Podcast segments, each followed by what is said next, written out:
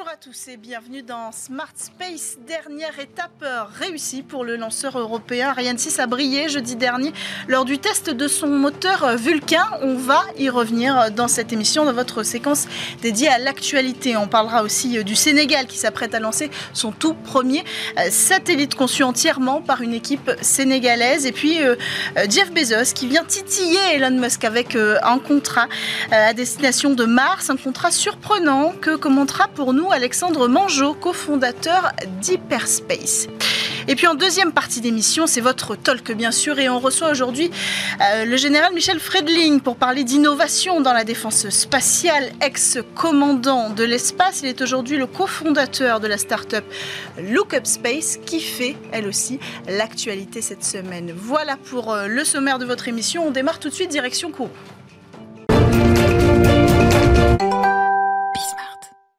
Dernier essai réussi pour Ariane 6 avant son vol inaugural. Jeudi 23 novembre à Kourou, le moteur euh, Vulcain 2.1 de l'étage principal de la fusée s'est allumé et a fonctionné à pleine puissance pendant environ 7 minutes, un peu plus même de 7 minutes. Ça représente la même durée euh, qu'une mission réelle pour envoyer un satellite en orbite. Seule différence euh, ici évidemment, les boosters à poudre n'ont pas été mis à feu et la fusée est restée accrochée au sol. Alors avec ce test, c'est toute la chronologie d'un lancement qui a été mise à l'épreuve, débutant bien avant l'allumage moteur avec la veille le remplissage des réservoirs d'hélium liquide. Prochaine étape donc, le vol inaugural prévu en 2024.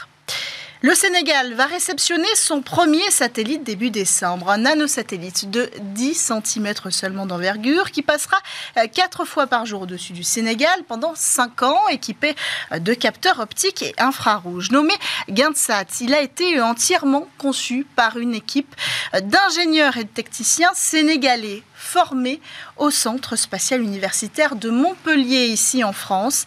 Un projet de 1,5 million d'euros porté par le ministère sénégalais de l'enseignement supérieur, qui espère ainsi euh, booster un euh, nouveau secteur d'activité vecteur d'emploi. Alors au total, 8 ingénieurs et 5 techniciens ont été formés au Centre spatial universitaire de Montpellier, euh, une formation qui a débuté en 2020. Et c'est aussi grâce à un partenariat similaire avec le Centre spatial de Montpellier que Djibouti avait, elle aussi, pu euh, euh, arriver au terme de son premier lancement de satellite. D'autres pays africains pourraient donc suivre la même stratégie. On murmure que le Cameroun s'intéresse à ce partenariat.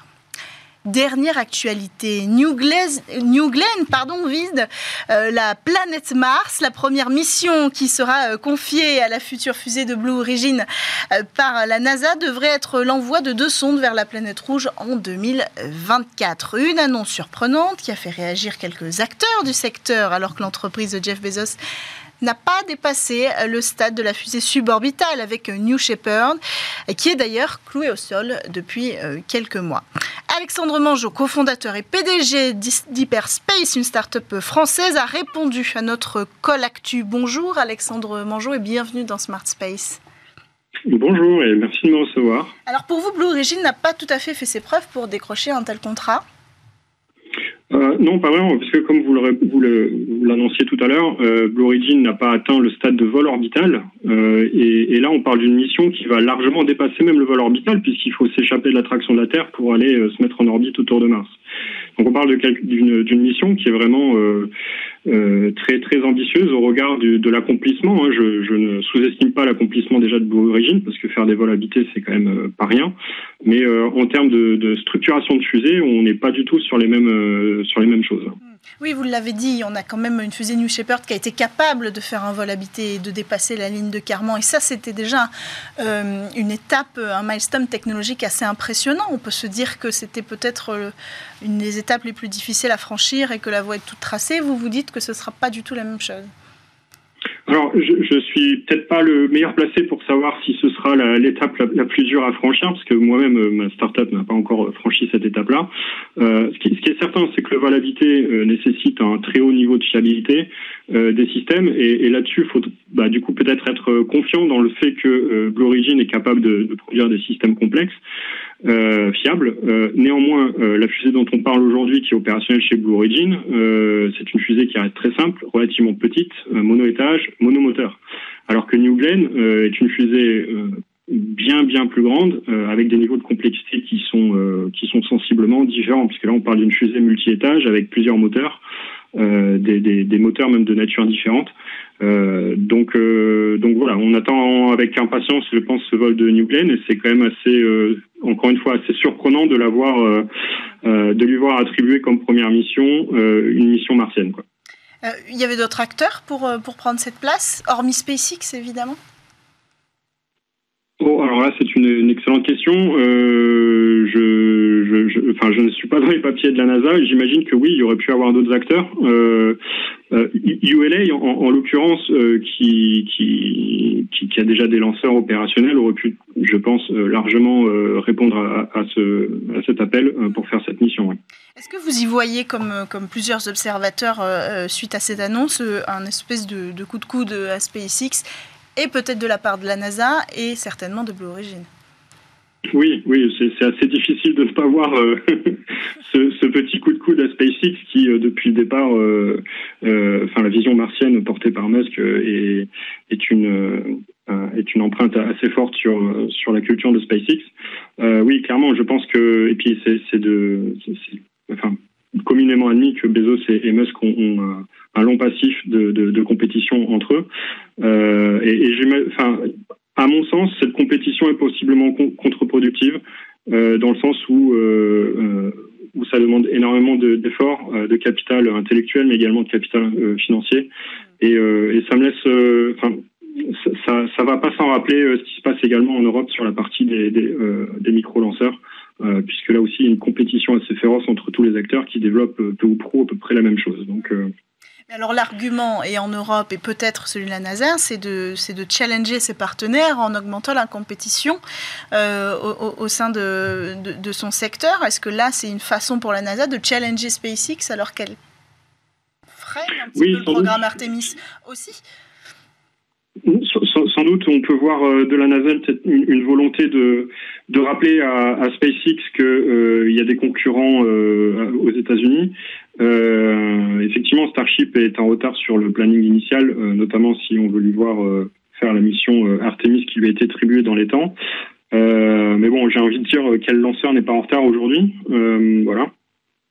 Et, euh, et, et, et, voilà, donc peut-être que ça va. Enfin, je, je pense pas que ça accélère le programme Starship euh, en, en lui-même, mais peut-être que ça, ça rappellera, ça rappellera à, à, à, la direction de SpaceX qu'ils ne sont pas les rois euh, sur la montagne et qu'il y a d'autres, il y a d'autres possibilités pour la NASA. Mais, mmh.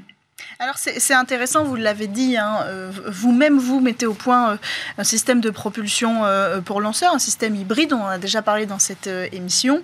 Euh, donc ça veut dire que vous pourriez chausser les chaussons de Blue Origin et, et, et imaginer, enfin, est-ce qu'on pourrait imaginer en tout cas en, en, Europe un contrat semblable au même niveau technologique?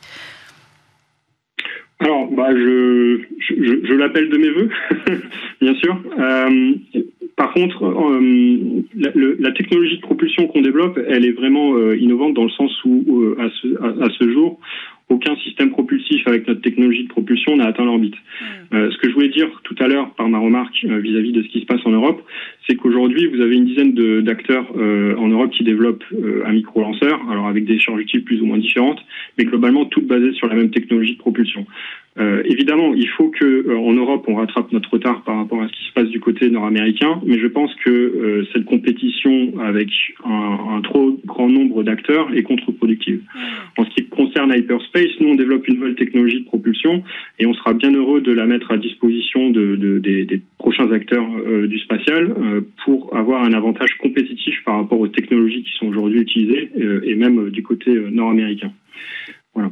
Merci beaucoup Alexandre Mangeau d'avoir pris le temps de réagir à cette actualité euh, avec nous aujourd'hui. Je rappelle que vous êtes cofondateur et PDG euh, d'Hyperspace. On enchaîne quant à nous avec euh, le talk sur Bismart.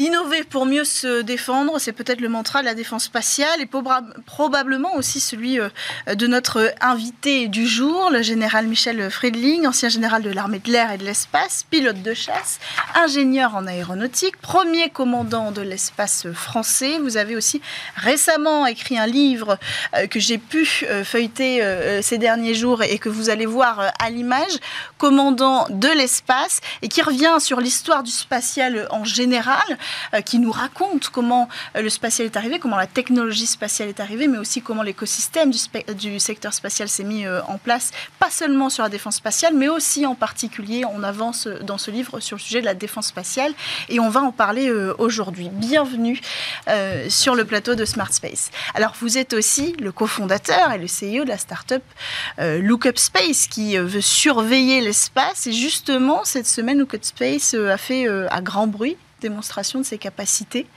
Est-ce que vous pouvez euh, peut-être commencer par ça, nous rappeler quelle est votre technologie pour qu'on comprenne précisément euh, comment vous avez pu observer euh, l'espionnage d'un satellite russe sur plusieurs satellites européens? En fait, on, veut la mission de Look Space, ça n'est pas de surveiller l'espace. Mhm. La mission, notre mission vraiment, c'est de rendre l'espace sûr et durable, ou plus sûr et durable. Donc surveiller l'espace, c'est un des moyens de le faire. Après, il faut analyser ce qui s'y passe, il faut euh, rendre des services à des opérateurs privés et publics.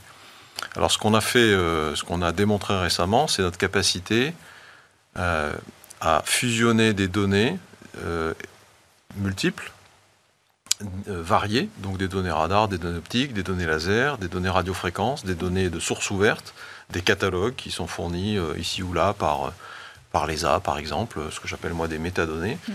Et à partir de cette fusion de données sur une plateforme très innovante que, que, nous avons conçue et qui fait l'objet d'un projet France 2030, c'est vraiment un projet euh, numérique, euh, eh bien, nous avons euh, la capacité à établir une cartographie extrêmement précise des objets en orbite autour de la Terre, à restituer leurs orbites, à prévoir leur comportement euh, dans les heures qui viennent, à calculer les risques de collision de tous ces objets les uns avec les autres, mhm. et pas uniquement des satellites, hein, aussi des, étages de fusées qui sont morts, des débris, en des débris hein, et des débris très, petits, euh, très petits, enfin en tout cas ceux qui sont détectés, puisque nous n'avons pas encore nos capteurs, hein. nous développons aussi un capteur à côté, un radar. Mhm.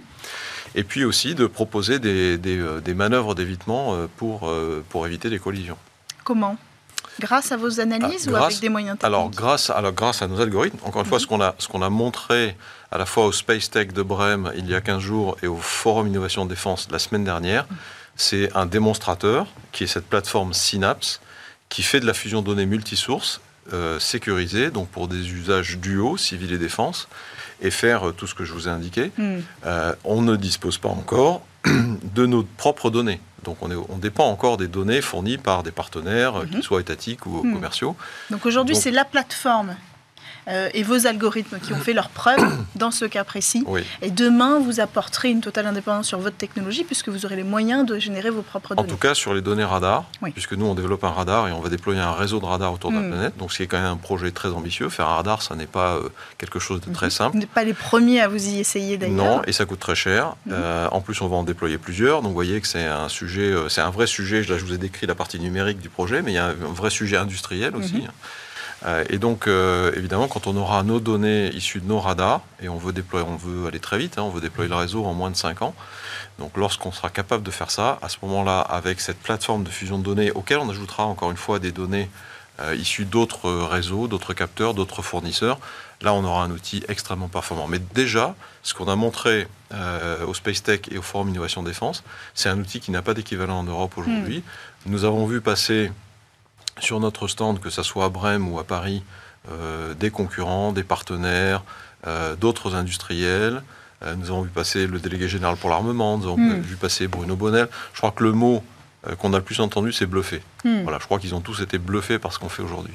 Et alors aujourd'hui, est-ce que vous pouvez peut-être, alors on appelle ça butiner, c'est ça que vous avez permis de voir, donc c'est votre plateforme qui a permis de repérer pour que ce soit clair hein, pour les gens qui nous regardent, qui n'ont pas forcément euh, conscience à quel point euh, des technologies numériques peuvent aider euh, à surveiller ou à rendre l'espace plus sûr, évidemment. En l'occurrence, on a pu observer un autre satellite butiné. Alors, qu'est-ce que ça veut dire butiner Alors, pour être honnête, d'autres l'ont vu. Mhm. Nous ne sommes pas les seuls à l'avoir vu. Euh, nous, ce qu'on est capable de faire, c'est à partir des données, et encore une fois, ce ne sont pas nos données, donc on mhm. utilise les données d'autres euh, fournisseurs. en France, vous avez des gens comme Ariane Group, avec leur service GeoTracker, qui a mhm. changé de nom, qui s'appelle Elix maintenant, qui savent faire ça également. aux États-Unis, Slingshot, qui est une, société américaine, a fait une communication publique il y a quelques semaines sur le sujet. Mhm. Euh, nous, ce qu'on est capable de faire, c'est de, de, suivre en permanence et d'établir les positions orbitales de ces objets-là. Mhm. Et donc, on est capable de dire, il a été à côté de tel objet, il est en ce moment à côté de tel objet, il est en train de se déplacer, il va aller vers telle position orbitale, il y est. Et donc, il est, on sait aujourd'hui qu'il est à proximité euh, à très grande proximité. Alors en orbite géostationnaire, c'est quelques dizaines de kilomètres. Hein. Voilà, donc euh, de Telsat 3B. Mhm. Euh, et puis dès qu'il va bouger, ben, on le verra et puis on pourra, mhm. on pourra communiquer dessus. D'accord. Est-ce que, alors vous, vous venez de l'autre côté finalement du secteur de la défense, vous êtes aujourd'hui vous êtes aujourd'hui un moteur de l'innovation de la défense spatiale. Est-ce que ce secteur est favorable à l'innovation? Moi, j'ai choisi de, quitter euh, l'uniforme euh, parce que je pense que j'avais un rôle à jouer euh, dans le secteur privé en construisant cette société et ses capacités qui sont utiles à la fois au secteur défense et au secteur public, privé, commercial. Il y a des opérateurs commerciaux qui ont des besoins aujourd'hui. Et donc cette compétence-là, il était temps de l'utiliser avec euh, mon associé, Juan Carlos Dolado, qui vient du, CNES, hein, l'Agence mhm. spatiale française, qui est un expert des débris euh, et de la surveillance de l'espace. Et donc je pensais que j'étais plus utile euh, en créant cette société et en développant de manière très agile et très rapide et en innovant un produit qui peut répondre à ces besoins, parce que moi j'ai une bonne connaissance des besoins militaires par mes mhm. fonctions antérieures. Juan Carlos a une bonne connaissance des besoins civils, du secteur commercial, public. Euh, et donc, on, a réuni une équipe incroyable de talents.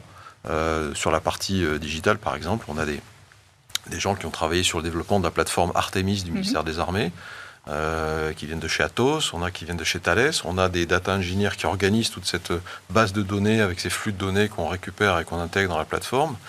On a des gens qui sont ensuite chargés de développer les algorithmes et on a un outil extrêmement puissant, très innovant. Alors, répondre, pour répondre à votre question, qui est-ce que le secteur est favorable à l'innovation? Oui, je dirais que oui, et de plus en plus grâce en particulier à euh, la création il y a quelques années de l'agence innovation de défense, où mhm. on s'est rendu compte que euh, au ministère des Armées, on avait besoin de tirer davantage profit des jeunes euh, sociétés innovantes qui avaient beaucoup d'idées, mais qui étaient un peu dans des coins du terrain, pas capables d'entrer sur le terrain pour mhm. aller jouer avec les grands.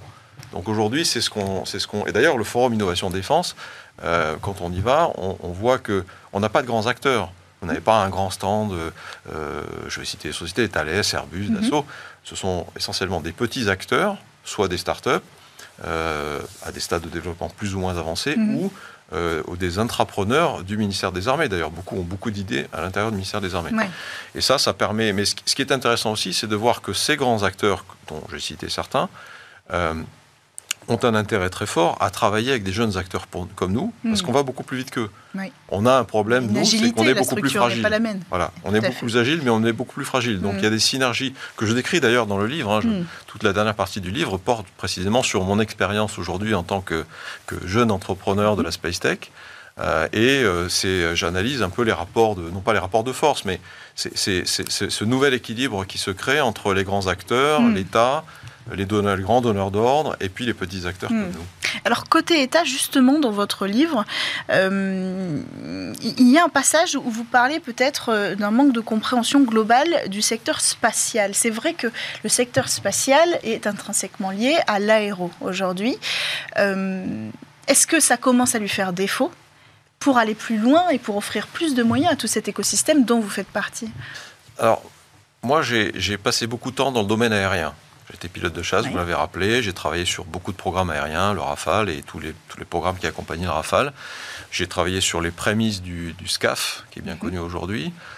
Euh, depuis maintenant euh, presque six ans, je travaille dans le domaine spatial. J'ai acquis la, la, conviction que ces deux domaines, euh, qui est sans doute une, une, une, évidence pour, pour, certains, mais ces deux domaines sont deux domaines différents. et je, je, je, le dis d'emblée dans mon livre, ce, ce, ne sont pas les mêmes lois physiques, euh, ce n'est pas le même droit qui s'applique, euh, il n'y a pas de frontières, il n'y a pas de territorialité dans l'espace. ce ne sont pas les mêmes technologies. Alors, évidemment, ce ne sont pas des milieux qui sont disjoints. Hmm. L'espace commence là où le milieu aérien, enfin, il y a un peu une zone mhm. entre deux, mais le, suborbital, mais mais et, donc on a des vecteurs qui vont transiter au-dessus de la ligne de Karman, qui vont redescendre, les missiles balistiques, etc. Et mm. on a peut-être des avions demain qui vont voler dans les transatlantiques très élevées, mm. avec des vitesses très élevées également. Mais au final, ce ne sont pas les mêmes lois, ce ne sont pas les mêmes acteurs. Donc, et ce que je constate, c'est qu'effectivement, euh, d'une part, le milieu est assez mal connu, mm. mais surtout ses usages et ses applications et ses enjeux sont très mal connus. Et si j'ai écrit ce livre, c'était en particulier pour... Euh, pour expliquer ces mm. enjeux. À qui? Au grand public. Alors, et, les spécialistes. Et, pas à vos anciens collègues qui font aussi partie de ce secteur-là et qui sont acteurs? Mais vous avez raison. En fait, j'ai. Je pense que ce livre s'adresse à un, public assez large. Mm. Euh, d'une part, les béotiens qui ne, qui ne savent pas ce qu'est l'espace, et je mm-hmm. pense que j'ai essayé, en tout cas dans le premier chapitre, de donner les bases de compréhension de l'espace. Et, et, les retours des, lecteurs qui, qui, m'ont fait part de leurs de leur, euh, sentiments euh, sont positifs. Ils me disent mm. on comprend mieux, et puis on comprend les enjeux. Donc oui, il y a évidemment le grand public. Euh, il y a euh, mes anciens euh, camarades pour leur expliquer davantage comment l'espace peut être mieux utilisé. D'ailleurs, comme le, numérique en général dans les armées, moi j'explique dans le livre que dans les lois de programmation militaire, mhm. très peu de moyens. donc c'est la, la, programmation physique, hein, financière, mhm. votée au Parlement sur une période de 5 ans des, moyens. Et donc, très peu de moyens, finalement, sont accordés. J'ai plus le chiffre en tête, mais c'est moins de 2% du budget de la défense qui est consacré à l'espace. Vous le dites. Alors que euh, c'est central, c'est essentiel. On l'a vu en Ukraine, on, l'a vu, on le voit partout. Je, et, vous dites aussi précisément que sans la capacité de faire un chèque, on n'a aucun pouvoir. Oui, alors là, je fais référence. Euh, le, commandement de l'espace que, que dont on m'a confié la création euh, suivait un autre commandement, qui mhm. s'appelait le commandement interarmé de l'espace, qui avait été créé en 2010. Et euh, mon, le, général de l'armée de l'air, le général Ivarno, qui a créé mhm. cette entité en 2010, me disait au moment où je rédigeais le livre, je l'interrogeais évidemment sur, sur ses sentiments à l'époque, me disait, moi j'ai un seul regret, c'est de ne jamais avoir eu le carnet de chèques. Hmm. Parce que si vous n'avez pas d'argent, si vous n'avez pas la capacité à dépenser de l'argent, vous n'avez pas de pouvoir. En fait, vous êtes prescripteur de besoins, mais après, vous avez hmm.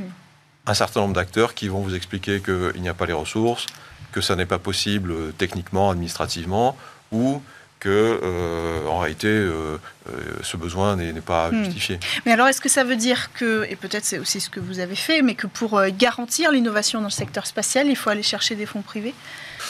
Alors, il y, a deux, y, a deux, y a deux aspects. Enfin, selon que vous êtes dans le secteur public, et là, il y a quand même un certain nombre d'initiatives qui ont été lancées, euh, euh, je dirais, heureusement, mhm. euh, depuis quelques années. Hein. Mhm. Donc, vous savez qu'il y, a deux fonds d'investissement de la défense. le fonds, mhm. le, le fonds d'Finvest notamment, et un autre fonds dont le nom m'échappe, mais qui sont destinés à aider la levée de fonds de sociétés qui présentent un intérêt pour, pour le ministère des Armées à investir directement dans le capital de mhm. ces sociétés. Il y a le Forum Innovation Défense, il y a l'Agence Innovation Défense. Maintenant, si on se place de l'autre côté, euh, c'est-à-dire en tant qu'entrepreneur, évidemment, on a besoin d'investissement privé. Mais en fait, on a mhm. besoin de trois choses. On a besoin d'investissement privé. Donc, il faut convaincre des investisseurs que l'équipe est bonne, que le projet est bon, qu'il y a un marché, ce qui n'est pas toujours facile, notamment dans le spatial. Mhm. Et je raconte dans le livre que beaucoup de fonds d'investissement sont conquis par le projet, euh, euh, croient en l'équipe, mais ils ne comprennent pas très bien le spatial, donc ils ne voient pas très bien comment le marché va se hmm. structurer. C'est toujours une question de connaissance finalement, et de connaissance Exactement. des risques Beaucoup et de, fonds de, deep tech d'ailleurs. Euh, hmm. Et, ce qui est bien, c'est que tout ça commence à bouger. D'ailleurs, euh, nous allons avoir, euh, enfin, il y a une association qui s'appelle France Deep Tech qui est en train, de, hmm. qui est en train de, se structurer, et le spatial va être un des sujets de cette association. La deuxième chose dont on a besoin, c'est les subventions. Et ça, de ce point de vue-là, je le dis dans le livre, la France est sans doute le pays où l'environnement est le meilleur hmm. en Europe. Hmm. Euh, avec France 2030, un milliard et demi pour le spatial, dont un milliard pour les acteurs émergents. Alors on peut euh, dire ça ne va pas assez vite, euh, il faudrait en donner davantage, il hmm. faut être moins sélectif. On peut évidemment toujours améliorer les choses, mais France 2030, j'ai eu l'occasion de le dire à Bruno Bonnel, le, patron du SGPI, lorsqu'il est venu, je lui ai présenté, je lui ai dit sans France 2030, nous n'existerions pas. Nous ne serions pas capables de développer euh, hmm. le radar et la Vous avez quand même réussi une levée de fonds euh, assez exceptionnelle oui, mais insuffisante, insuffisante pour faire ce qu'on a à faire. Parce que hmm. c'est un projet qui est très capital intensive, comme on dit, hmm. parce que c'est, ça demande beaucoup de capitaux. Et puis le, le troisième chose dont on a besoin, c'est de marché. Et ça, c'est aussi un, et de marché, pas uniquement privé, de marché public. Et ça, c'est quelque chose que les Américains font très bien. Donc ils donnent massivement des subventions et très rapidement, de manière mmh. très agile. Je décris ça aussi dans le livre. Hein. Je parle d'une association que l'armée de l'air, pardon, l'armée de l'espace mmh. américaine a créée qui s'appelle Spaceworks, mmh. où ils donnent massivement, à, travers différents dispositifs, des subventions, mais aussi ils investissent dans les sociétés. Ils ont investi depuis la création de la Space Force plus de 500 millions de dollars dans des startups américaines, ce qui est quand même euh, considérable. Et puis il y a de la commande publique. Et en réalité, les entrepreneurs, ce dont, ce dont ils ont besoin, c'est c'est pas de subvention euh, pendant des années. C'est un moment c'est de la commande publique, c'est du marché. C'était aussi le rôle euh, de, France 2030 hein, d'apporter des, projets. Euh, est-ce que vous pensez qu'aujourd'hui la stratégie en, en, matière de défense spatiale française est à la hauteur des ambitions des entreprises que vous représentez? Moi, je pense qu'on peut toujours aller plus loin, et j'espère qu'on ira plus loin. je pense que la, vous savez, les, les choses évoluent très très vite. donc, nous avons une stratégie euh, spatiale de défense en 2018 qui est sortie en 2019, mhm. création du commandement de l'espace. On est déjà en 23, quasiment en 24, on est 5 ans après. Donc, euh, on fait des livres blancs tous les 5 ans, hmm. on fait euh, des plans, des livres blancs dans d'autres sujets tous les 5 ans. Je pense qu'on pourrait se reposer la question de savoir si les moyens qui sont aujourd'hui alloués à l'espace dans, dans, le budget de la défense, et notamment aux acteurs émergents, hmm. et les dispositifs qui permettent de les, de les intégrer dans des grands programmes, euh, sont suffisants. En tout hmm. cas, euh, en termes de stratégie, je pense que les, les, fondamentaux sont là, hmm. et on a une stratégie qui, est quand même, qui était quand même assez ambitieuse. Après, en termes de déclinaison, euh, on peut sans doute aller plus loin. Hmm. un dernier mot peut-être pour, pour parler d'innovation, de stratégie d'innovation. Qu'est-ce qui de la stratégie de la défense ou de l'innovation précisément constituerait la, la meilleure défense spatiale? C'est-à-dire, je m'explique, est-ce que est-ce que c'est indispensable aujourd'hui pour garantir une défense spatiale satisfaisante, surtout quand on ne parle pas d'attaque, de capacité d'attaque? Moi, je, dis, je, pense et je dis dans le livre, et c'est la raison pour laquelle je, me consacre à cette société aujourd'hui, à Lucas Space, c'est que la première chose à faire, c'est de rendre l'espace transparent. Hmm. Voilà, il faut, il faut voir ce qui se passe dans l'espace. Aujourd'hui, on est, euh, on est, euh, sinon aveugle, on est très largement myope. Hmm. Donc il faut euh, développer des capacités dans des partenariats publics-privés, il faut des capacités patrimoniales, et là il y, a des, programmes euh, qui sont confiés à des grands primes, des grands industriels, et il y a des, opérateurs dits de confiance, et on espère en faire partie, qui sont capables de fournir ou de compléter ces capacités mmh. par des services qui sont... Et c'est extrêmement vertueux parce que ces services sont euh, finalement bon marché, c'est nous qui supportons les investissements, c'est nous qui créons des emplois, euh, ce sont des contrats qui sont réversibles, donc vous n'êtes pas engagé avec un système qui vous a mhm. coûté euh, des dizaines ou des centaines de millions d'euros et mhm. qui ne fonctionne pas exactement comme vous le voudriez, et que vous allez garder pendant 15 mhm. ans. Pour ça, il faut s'assurer qu'il y ait plusieurs acteurs pour pouvoir rebondir. Et, il faut, et nous, ça nous permet ensuite d'aller conquérir des marchés à l'export. Donc je pense qu'il y a, il y a tout, un, tout un, un équilibre à trouver qui peut être extrêmement vertueux dans notre domaine comme dans d'autres. Merci beaucoup, Michel Fredling, d'avoir pris le temps de venir sur le plateau euh, de Smart Space pour nous parler notamment euh, de votre livre euh, qui est paru il y a quelques semaines, Commandant de l'espace, et qui revient sur l'histoire de la technologie spatiale et des ambitions spatiales françaises. Mais on va d'ailleurs beaucoup plus loin. Hein. En réalité, on part aussi à l'international. Merci à tous de nous avoir suivis pour cette émission. À la production Lily Zalkin. Je vous rappelle que l'émission est disponible sur toutes les plateformes forme de podcast et je vous dis à la semaine prochaine sur Bismart.